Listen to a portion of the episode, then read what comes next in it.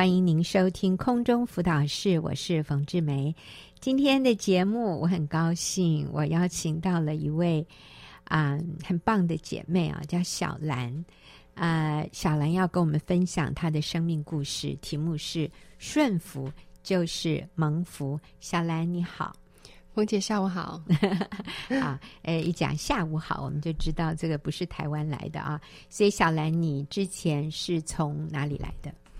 嗯、呃，我我本人是湖北省人，但是我一直生活在嗯、呃、大陆的广东省的惠州市，对，所以等于从广东广东过来，对、嗯，好。那你的题目是“顺服就是蒙福”，我们都很想听，你告诉我们发生了在你的生命中发生什么事？好的，谢谢。嗯，二零一七年，先生结束大陆工厂，决定退休回台湾生活。衡量之下，我也决定放下工作。但是回来之后，家庭生活令我身心俱疲。嗯，先生不但冷落我，没有亲密关系，天天酗酒，对家中事务不管不问。十岁的儿子开始沉迷于电玩，先生和前妻生的女儿又常常在我耳边讲爸爸坏话，更常常亏我为什么嫁给他爸爸这样不好的男人。好，那我在这边就，呃，我们就确认一下。所以，小兰，你的先生是从台湾去大陆工作的啊，嗯，然后你们在那里结婚，所以他之前有一段婚姻。是的，他之前有一段婚姻啊哈，然后。那个女儿也有的时候会跟你相处在一起，所以她才会问你，说为什么会嫁给他爸爸这么不好的男人？是不是？是的。嗯、OK，好，所以二零一七年，那就是两年前，你跟先生和你们的孩子回到台湾。嗯、对，先生退休了。对，是的。嗯，好，所以呃，回台湾以后就发现。他没有工作，你也辞掉你的工作，所以两个人相处的这个过程里面就，就就开始有很多的问题。是，嗯，你说先生酗酒，嗯，所以他是把大陆的工作结束，那他回到台湾，他就比较就没有工作了，是吗？对，因为他就决定要退休了。嗯嗯那之前是我们自己在大陆做工厂这样子。嗯然后回来，嗯，他也觉得没有，我们不需要太为生活来源这些经济过之操急，嗯，本身自己也有一些理财的规划。嗯嗯，所以他也没有再打算继续去回到职场上了。嗯，是是，所以其实。生活也是够用的，嗯，哦，是的。好，那但是我想，因为他没有一个每天固定要去工作，所以可能心情也是很苦闷的啦。哈、哦。会有，因为在大陆经商的话，其实他也蛮辛苦的。嗯嗯。然后，特别是我们在回来之前，他还经历一场官司，赔了一笔钱。哦，嗯嗯嗯嗯。好，所以回到台湾以后，你们之间的关系就就越来越多。困难越来越多，冲突，嗯、所以啊、呃，再加上啊、呃，你刚刚讲到的，你们好像也是跟公公婆婆住在一起，对，是？是回台湾就住在一起了，嗯嗯。嗯。然后，嗯、呃，想到我的婚姻和亲子关系，公婆啊，啊、呃，我就觉得后母甚至单亲妈妈的角色，我实在是撑不住了。我也开始怀疑当初放弃工作来台湾的决定，嗯、于是我离家出走，一个人去了大陆。啊、呃，长达四个月未回台湾，也没有与先生互动。嗯，但是逃避使我更痛苦，不但思念和担心孩子，又不甘心就这样结束婚姻，无奈看不到希望。我不知道自己还要压抑多久。我向上帝哭诉，为什么让我经历这些？也常感到窒息，活着没意义。透过两次的梦境，梦见自己腿不能走，梦见害怕的场景，我知道我要回去，而且告诉自己这是最后一次机会了。如果不行，只有离婚吧，嗯、我就回台湾了。嗯，后来邻居介绍我来到学院妇女施工学习，我立刻付诸行动。听完七堂婚姻班课之后，我惊讶的发现自己找到婚姻根源问题。嗯，我走了那么多弯路，藐视丈夫，不顺服，轻看丈夫。骄傲全部都犯了，我深深自责，差点毁了婚姻。原来要改变的人是我。嗯、尤其在课程里合一中的妻子课程中，我一直反复听到做妻子的要顺服、敬重、仰慕丈夫，嗯、但是我行不出来，做不到，满脑子都是先生种种不好的行为，他不配得到敬重、顺服，更不值得仰慕。我觉得应该改变的是他。嗯。有一位和我一同学习的姐妹鼓励我、跟进我。她说：“敬重顺服不是看外在条件，不是对方满足我的期待了才去做，而是上帝给先生就是这种位分配得的。”嗯。而当我安静下来听冯老师的 DVD 时，上帝光照我，让我明白敬重顺服丈夫不是行为条件，而是上帝创造夫妻、设立婚姻时就是这样的，永不改变的。有一天，牙医诊所。柜台的小姐赖我，问我可好，因为她梦见我。见面后，我才知道她在四年前也学习学员妇女婚姻班课程。她分享她目前的婚姻的处境，也帮助我回顾为什么要敬重顺服丈夫、妻子的责任、亲子关系与夫妻关系的优先顺序。当她说到情欲与属灵相争，我更震惊了，因为那天刚刚出门前才看到这句话，但是我不懂。他告诉我，这就是上帝给我的话。嗯、我一直在婚姻关系中委曲求全，希望先生爱我、宠我，每次都觉得都是低三下四的面对他。但是上帝在我刷牙的时候光照我，让我明白是上帝让我做公主，让我更释放、更尊贵的得到爱，而不是人为世俗的方式去索取爱。我突然释放了。嗯，好啊、呃。其实小兰从开始讲到现在，里面好多好多的。真理哈，那啊、呃，简单的来回说一下，小兰你啊、呃，你刚才说，嗯，有一段时间你就离家出走回大陆去了，嗯、因为实在觉得啊、呃，在台湾在这个婚姻里面，嗯，走太痛苦了，对，走不下去了，我就离家出走，嗯，四个月，好，那嗯、呃，可是你后来想说，这是最后一次机会。就就回台湾了，如果不行就离婚好了，哈、嗯，就是给婚姻再一次的机会。嗯、而这一次，你就啊、呃，等于是说来上婚姻班的课程。那所以在这个之前，你已经是基督徒了。对，我是基督徒。嗯，我妈妈从小就基督徒。嗯，所以我是因为工作的一个关系，然后在职场上呃受洗，受洗我大概有。可能四五年了，这样子，对。嗯、好，虽然你是基督徒，可是你啊、呃，过去真的没有把这个基督的信仰和你的婚姻连接在一起。因为其实来了学员课程之后，其实我很震撼。为什么我说我找到根源呢？嗯，因为我觉得我可能是一个，呃，我觉得自己是基督徒，但是其实是没有真理的。就是我可能听到了很多是道理，嗯。嗯但是当有人告诉我这真理的时候，其实我是很震撼。我就觉得，嗯，我自己走了很多冤枉路。嗯，好，那你你再重复一下，你听到的真理是什么？是什么样的真理让你很震撼？嗯，敬重、顺服、仰慕，然后爱慕先生这些。嗯嗯嗯，因为。呃，起初我觉得这些都是职场上所谓呃世俗的，我以为就是，啊、呃，好像那种讨好啊，嗯、呃等等之类的。但是，谄媚，对对对，或者是一种耍小心机之类的，嗯，但是一种手段。对，嗯、呃，我以为顺服是一种低层次的，嗯。但是当我上完课程之后，我觉得原来顺服里面有很多上帝给我们美好的祝福在里面，嗯。嗯，哦，当我听完，我真的觉得非常震撼。我觉得，哦，顺服也是相信上帝给我们创造这个男人，是会是我们期待中上帝要我们就是得得到那种礼物，是对。然后我就觉得，哦哦，顺服不仅仅是一个行动、一个行为，而且它是上帝祝福，甚至就是真理。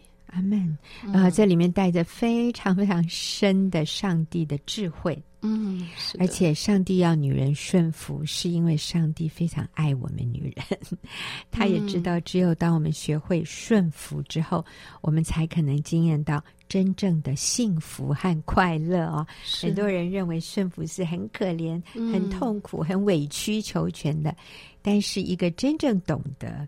从心里敬重顺服丈夫的女人，嗯，才可能经验到真实的平安与从神而来的那真实的幸福，嗯、是一种真正的幸福。嗯，啊，我们说不是不是很空泛，而是你会看到这个男人改变，你会看到你的子女因着你的顺服而有安全感。嗯，在这个家庭里面，你的孩子会健康的长大。因为妈妈对爸爸真诚的敬重顺服，嗯，所以这里面蕴藏着上帝非常深、非常广，这个是人难以测透的智慧在里面呢。是好，那小兰你啊，就再跟我们分享，我们刚讲到哪里呀？嗯，后来学习完嗯亲密性关系课程后，对，哦，你前面讲一个牙医诊所的小姐哈。对，然后，嗯，嗯，你你刚才上面一集讲到一句话，我很喜欢，你说，嗯、呃，上帝让我明白，是上帝让我做公主，嗯，让我更释放、更尊贵啊！我我觉得，呃，上帝已经这样的爱我了，而我不需要用人为世俗的方式去索取爱，嗯，我就突然释放了，嗯，所以你那个突然释放是。你经验到你在基督里的价值，你本身就很有价值了，是这个意思吗？是，嗯嗯，因为没有听这个课程之前，其实我本人的价值感就不高。嗯，那当然，这可能跟我从小成长经历有关系。嗯哼，然后我的妈妈从小就就是还还在我成长过程中，她一直蛮蛮否定我的。哦，对，他，他就觉得我妈妈觉得。嗯，他从小就跟我说：“他说你要什么事都会做，嗯、农你田你的，什么活你都要干。嗯，因为他说你不会做的话，你将来的婆婆和先生会看不起你的。嗯，他说你长大就是一个很苦命的孩子。嗯，然后你又老实，嗯、然后长得又难看，哎，皮肤又黑，哎呦，就是、这全不是真的。对我妈妈就是一直会跟我这样讲，然后。”嗯，等到了婚姻中之后，我的先生在婚姻中又很多言语上伤害我。嗯嗯，他会觉，他常常会说我很多地方不好，挑完了，嗯，嗯基本上挑完了，就是嗯，让我感觉，我觉得自己就是不配他，嗯，不配得，什么都不配得，嗯嗯，所以那一刻，当我学习真理之后，我知道，嗯，上帝。嗯，我是上帝宝贵的孩子，嗯，嗯，我是公主，我很尊贵，所以我不要用一些呃世俗的方式，嗯嗯，去获得爱，而是我觉得就是应该理所应应当就要得到的，嗯。嗯嗯，是，其实我们每一个人都需要确认，我们在上帝的眼中，我们是何等尊贵，何等有价值啊！耶稣用他的生命来换取。我们的生命，所以，我们如果从世界的眼光来看我们自己，那我们就会非常忐忑不安。我们的价值感哦，会随着我们身边的环境和人哦，会起起伏伏。其实刚才小兰说，她妈妈否定她哈，我这样子面对着她做，她是一个又美丽又大方又聪明又漂亮的女孩子啊。嗯，而且我觉得小兰最宝贵的是，小兰有一个很谦卑、柔软的心，就是当她听到圣经的真理，她是愿意接受，然后愿意顺服，愿意按照圣经的真理去做。虽然这些在她的生活里面要去行出来是不容易的，是，可是她愿意。嗯。那我觉得这就是小兰。最宝贵的地方，所以其实她是又漂亮又大方，身材高挑。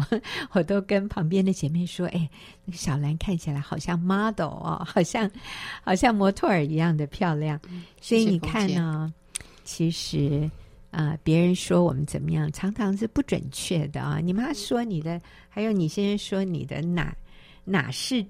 哪是真的啊？没有一句是对的哈。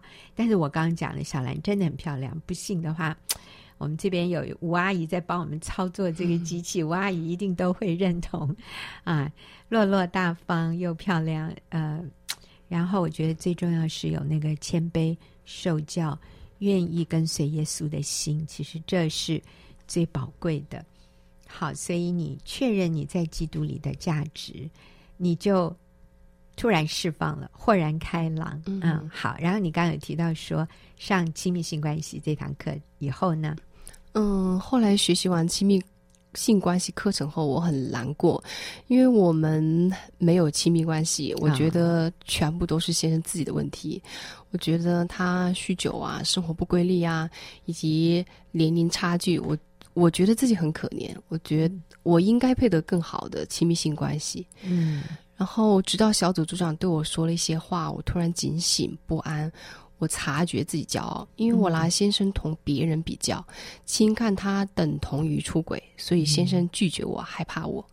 嗯嗯，上完七堂课后，我开始实践学习的真理，开始服侍先生，向他认错，赞美他。他命令我把大陆房地产全退租，我立刻照办。呃，为儿子请家教，我也立刻办。他煮面给儿子，我夸奖他厉害，主动拥抱他，每天切水果给他。呃，晚上睡觉他打呼，我也不偷打他了，也不嫌弃他了。嗯。冯姐讲，不可以对先生有一丝一毫的藐视，我大为震惊，在心里也不能藐视的。嗯，以前的我，婚姻对我来说是百分之五十对百分之五十，我想在婚姻中捞好处。嗯，现在我知道上帝让我看着，看到我是否付出我的一百分之百。嗯，我过去认为在婚姻里自己是受害者，是委屈的，现在我知道先生是上帝赐给我的美好礼物。嗯。学员婚姻所有课程，我从不缺课。所有老师介绍的书、光碟，我都如获至宝。上帝透过这十堂课，让我发现自己多么自以为清高、嗯、自大，原来自己也半斤八两。嗯，没想到学习顺服先生，令我情绪管理更好。里面也更温柔，先生开始对我有所回应，开始主动为我买早餐、午餐，而且特别过问我的口味，开始向我对话。每天，我每天陪他看一到两小时的电视，关心他的身体。他对我多了许多温柔，主动拥抱，他也会有所回应。嗯。在神对婚姻的计划里，冯姐说，一个女人最大的力量是她懂得敬重顺服丈夫的智慧。敬重顺服不是手段，是本能。我如获至宝。尽管先生还是一样有之前的行为，但是我知道，我尽管做我妻子应该做的，嗯，把先生送回修理的事交回上帝，嗯，内心不再自怜。人反映神的形象，就有神的灵在里面呢。嗯，好，所以。好奇妙哦，就是其实是相同的先生，相同的困难，相同的环境。可是当我们里面，我们愿意遵行真理，我们愿意放下那个自我的骄傲自大，嗯，看到其实这个关系里面有困有问题，我也有责任。所以当我愿意改变，我愿意谦卑，我愿意敬重丈夫，不是看他。配不配的，不是看他做的够不够好，而是这个本来就是我的责任呐、啊。嗯，哦，那所以不是今天先生表现的好，我才对他好，而是不管他怎么样，我的责任就是要对他好，嗯、我的责任就是要仰慕、敬重、顺服他。那其实这个关系就改变了。其实哈、哦，最后我想请小兰说一下，你的儿子因为你的改变，嗯、因为你们夫妻关系的改变，你的儿子有很大的改变。他现在是十岁，对不对？对，嗯嗯，是的，因为我们刚回来的时候是面临从大陆转回来要念三四年级，所以在这个婚姻一直不好的情况下，其实儿子的反应特别多。他开始跟老师对抗，嗯、然后很多不好的生活习惯，嗯、比如说情绪来了直接在学校大哭，嗯，甚至对同学会动手动脚，嗯，然后回到家情绪很糟糕，然后。可以一天到晚二十四小时玩电脑都可以，哦、他已经沉迷进去了。嗯，我非常痛苦，因为每天拿到联络簿的时候，嗯、我很害怕，嗯，我很害怕老师要找我，然后我们两个人因为这个事情，甚至全家都会非常焦虑，嗯、甚至还带儿子去看了心理医生，甚至去给他买了镇静剂给他吃。哎呦，所以当时真的很可怜，嗯、但是我不知道怎么办，加上后面，呃，我自己又离开。嗯，四个月，嗯，儿子就更可怜。我记得我当时回来的时候，儿子的头发已经长到没有人去跟他理。嗯，孩子白色的睡衣，我临走是白色的，我回来看已经黑掉了。嗯，家里非常的脏乱，嗯、就是我很我很心痛。但是我很庆幸来到学院之后，我觉得，嗯、呃，当我决定要谦卑的来这里学习，嗯、我要改变我自己，嗯、我要改变我婚姻的时候，其实亲子的关系也变成同步在改变了。嗯嗯，因为学院里面有很多，呃。亲子的类的书籍和光碟，我记得当时那节课是李哥讲的。他说，最好的亲子关系就是爸爸妈妈相爱，孩子知道，嗯，嗯爸爸妈妈是相爱的，这孩子就会有最大安全感。所以在这过程中，真的孩子。嗯，透过呃书籍光里面教的，要爱、嗯、无条件去接纳孩子，嗯、爱孩子的本相，嗯、然后敬重和顺服先生，让孩子看到爸爸妈妈是相爱的。嗯、呃，真的是一点一滴滴渗透过去，在每天的生活小细节去做到。所以我的孩子从网瘾当时已经玩到，老师说他跟每个同学讲的聊天的内容，基本上都是聊网络的游戏。嗯没有什么共同话题了，然后人际关系非常糟糕。嗯嗯、到现在，孩子电脑已经今年一年都没有碰，所以我们家电脑已经呃那个键盘已经全部起灰尘了。对，所以孩子没有在玩了，然后变成我们的亲子关系很好，他会一起散步啊，嗯、然后在学习上面他会告诉我说。因为之前在学习上，只要有一点难度和困难，他都会说：“我不要学，啊、我不要，我不会，我就是不想去会。”他是拒绝的。嗯，那现在他会主动挑战说：“妈妈，我想去一狗班，我要想到更好的班级去。嗯”哇，我要努力去升上去。是，所以你看哦，各位，不管你今天是爸爸还是妈妈啊。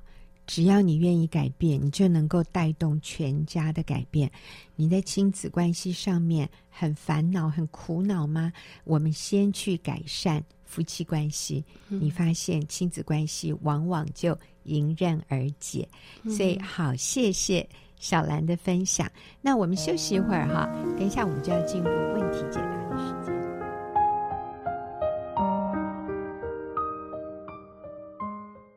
朋友，您现在所收听的是空中辅导室，我是冯志梅。现在进入我们问题解答的时间。今天和我一起回答问题的就是刚才分享见证哈，顺服就是蒙福的这位啊、呃、姐妹小兰。小兰你好，冯姐你好，是谢谢小兰哈，愿意啊、呃、跟我一起回答这位听众朋友的问题。今天这位朋友啊，他写的问题。非常简单，就是一句话。她说：“我有一个姐妹，她老公外遇，我可以怎样协助她呢？”所以我看到的是，啊、这位姐妹她有一个好朋友，好朋友的老公外遇了。那这位姐妹很想帮助她的好朋友，所以我想，啊、因为这个这个问题很简单，基本上也是很广啊。那我今天请小兰。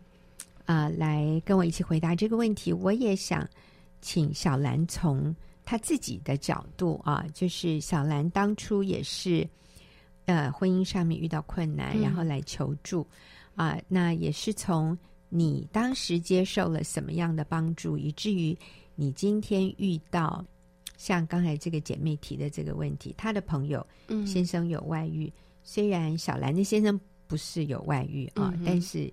也是很困扰的啊，对你来说也是很困扰。嗯、那我们怎么样帮助这一位很有爱心的姐妹去帮助她的朋友呢？你会给她什么建议？嗯，嗯，首先我觉得，呃，一路过来在学院，我听的听的也蛮多的，然后真理也得到非常多。我觉得，嗯，我当下可能第一个，我觉得我要嗯确认他是否有信仰。嗯，那。如果有信仰，我觉得会更棒。嗯，但是如果没有信仰，我觉得在这个时候，呃，认识信仰也非常棒。嗯，是所以我我觉得我首先可能作为女性，我觉得，呃，我可能要倾听她，嗯，陪伴她，嗯、呃，然后在这过程中，她的各种情绪，我可能都要去，呃，接纳，嗯，啊、呃，然后，嗯，陪伴她，嗯嗯，然后，嗯，嗯，接下来，所以，所以第一个是，嗯帮助她。认识耶稣基督，认识我们这个信仰。嗯啊、呃，为什么你觉得认识就是有这个基督的信仰那么重要呢？嗯、呃，曾经我遇到这些问题的时候，我是接受了很多外面人没有信仰人给我的意见啊。哦、可是根本就做不出来，因为在这之前我试过很多方法来挽救婚姻，嗯，可是我觉得都没有用。像什么？你他们曾经给你过什么建议？嗯，比如说他们会说，嗯，像你这样的婚姻，目前这样命碰碰到这样的情形，第一个就是你要不然就回去，呃，把你的先生财产骗一部分过来，然后就把他离掉；嗯，要么就是你自己在外面找个情人，然后你还跟他保持婚姻关系就可以了。哦，就是都是这种方法，可是我做不到，所以，所以就是。啊、呃，我们就先把能能捞来的钱先弄过来，对啊，对，对，那不然就然后就跟他离婚啊，嗯，然后另外一个就是你自己找一个情人，既然你先生没有办法满足你，你就从另外一个男人身上得到先生没有办法给你的，但是呃。这个男人不能给你的，像钱啊这个部分，你就还是从你原配那里得吧。啊、嗯呃，其实就是脚踏两条船，然后两边都利用。嗯，呃，你说你做不到，真的不要做，这实在是太恐怖了，对不对？嗯嗯，就是很多人是教会我很多那些是可能在电影啊、电视里面看到那种场景的一些东西，嗯、可是我觉得，嗯，那个不是真正可以挽回一个男人心。是，也不是真正会让一个女人快乐的方法。嗯、这个，哎呀，不在不在圣洁的婚姻关系里面，那最后都是啊、呃，很痛苦的，是非常痛苦的。好，所以啊、呃，信仰是这么重要。是有了信仰，我们才可能明白真理，然后知道什么是对的路。所以你会。先陪伴他，嗯，然后帮助他认识基督的信仰。嗯、OK，很好哎，好棒啊！嗯、然后呢？然后倾听他，嗯嗯呃，就是目前的处境遇到了一些嗯、呃、难题，然后。我觉得蛮需要陪伴的，嗯，他可能需要经常的一些关心，嗯、特别是我个人就觉得，我常常在婚姻中，我是觉得我到晚上的时候，我就没办法，我就会胡思乱想，嗯、甚至想一些做一些不好的事情的一些想法出来，所以我觉得蛮需要陪伴的，需要有好朋友，对，有信仰主内的好朋友，所以写信来的这位姐妹，我觉得你好棒，你很关心你的朋友，所以。啊，我觉得你的朋友有你在他身边，你的朋友是非常有福的。所以你的陪伴、你的倾听，对你的朋友，这个先生有外遇的这个朋友来说，是非常非常重要的。嗯嗯，对。然后接下来我可能会，嗯，在他情绪过后、平复过后，慢慢可以沟通过程中，可能会给他分享一些类似这样子的例子。嗯，呃，别人的故事。嗯。嗯、呃、，CD 听的或者是书籍，嗯嗯嗯，我会尊重他当下的任何情绪和决定，但是我觉得，嗯、呃，我也会告诉他，就是今天的结果不是一天造成的。嗯，什么意思？这个意思是，嗯、因为我自己的婚姻，我我后来学习真理之后，其实我一路回顾，我真的发现很多问题，它一颗种子种下去，它。结果子是需要一个过程的，所以今天收获到这个果子，嗯、一定是前面你在种的过程慢慢累积到的。嗯嗯、所以我我是会在课程中发现，嗯、呃，人会常常无意时间犯一些错误，嗯，但是自己不知道，因为没有真理的根基，嗯。当然，懂得真理之后，你会发现，你会回顾，哦，我曾经犯过什么错误，所以我今天导致这样的结果。嗯嗯嗯嗯。所以帮助他也看到，其实。今天的这样的一个结果，他也有责任的，嗯，然后帮助他去看到他的责任是什么，嗯，譬如说啊，我想先生有外遇，啊，当然先生自己要为他的行为负百分之百的责任，嗯，但是一个妻子这个时候也可以检讨，看看那是不是我过去并没有。敬重丈夫，我过去是不是轻看他？我过去是不是常批评他？嗯、我过去是不是常羞辱他？嗯啊、呃，拒绝他是、嗯、轻看他？哎，你知道，就算先生没有外遇哈，嗯，我们妻子都应该做这样的检讨。所以我也不会说，今天你先生有外遇都是因为你轻看他。嗯、我想，这个也也也不是重点，而而重点是，不管你先生有没有外遇。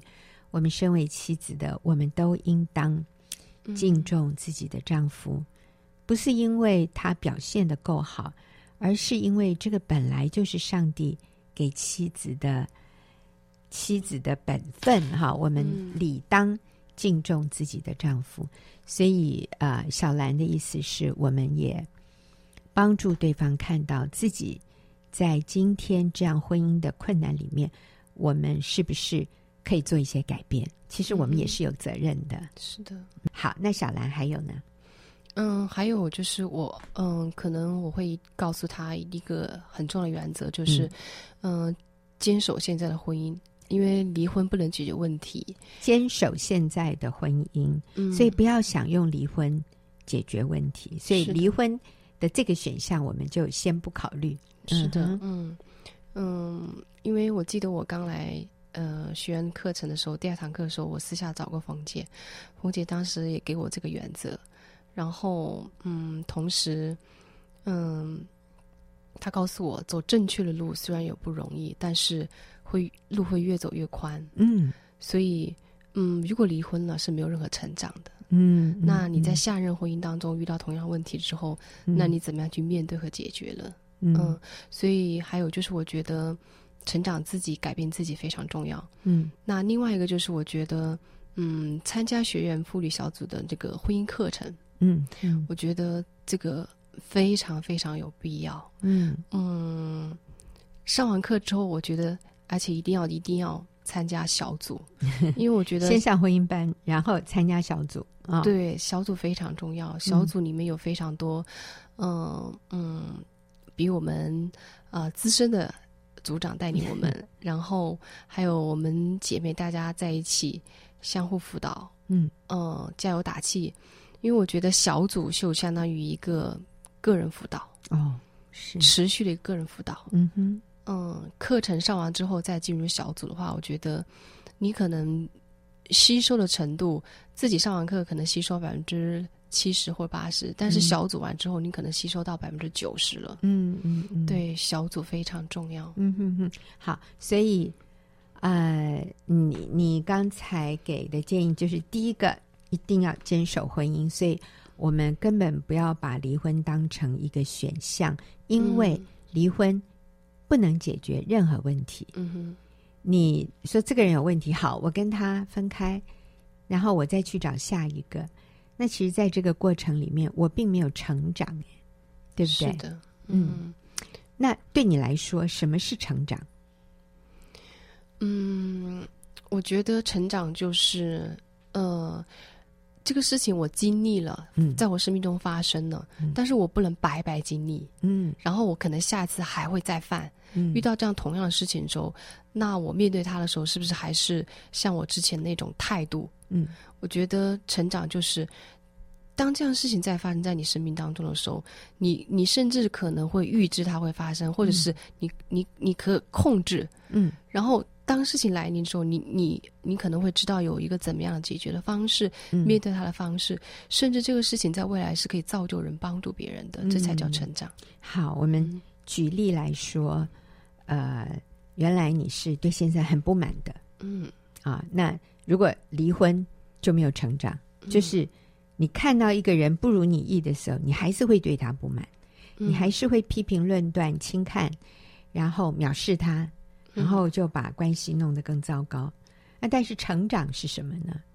就是，嗯嗯，同样的，如果有以上先生这样的事情，那我现在觉得自己成长点就是这段时间，就是当我一样看到先生这样的，呃。嗯不符合我期待，嗯，有可能会不符合我要求，嗯，甚至觉得有时候确实是过分这样的事情的时候，其实我还是会回到上帝的。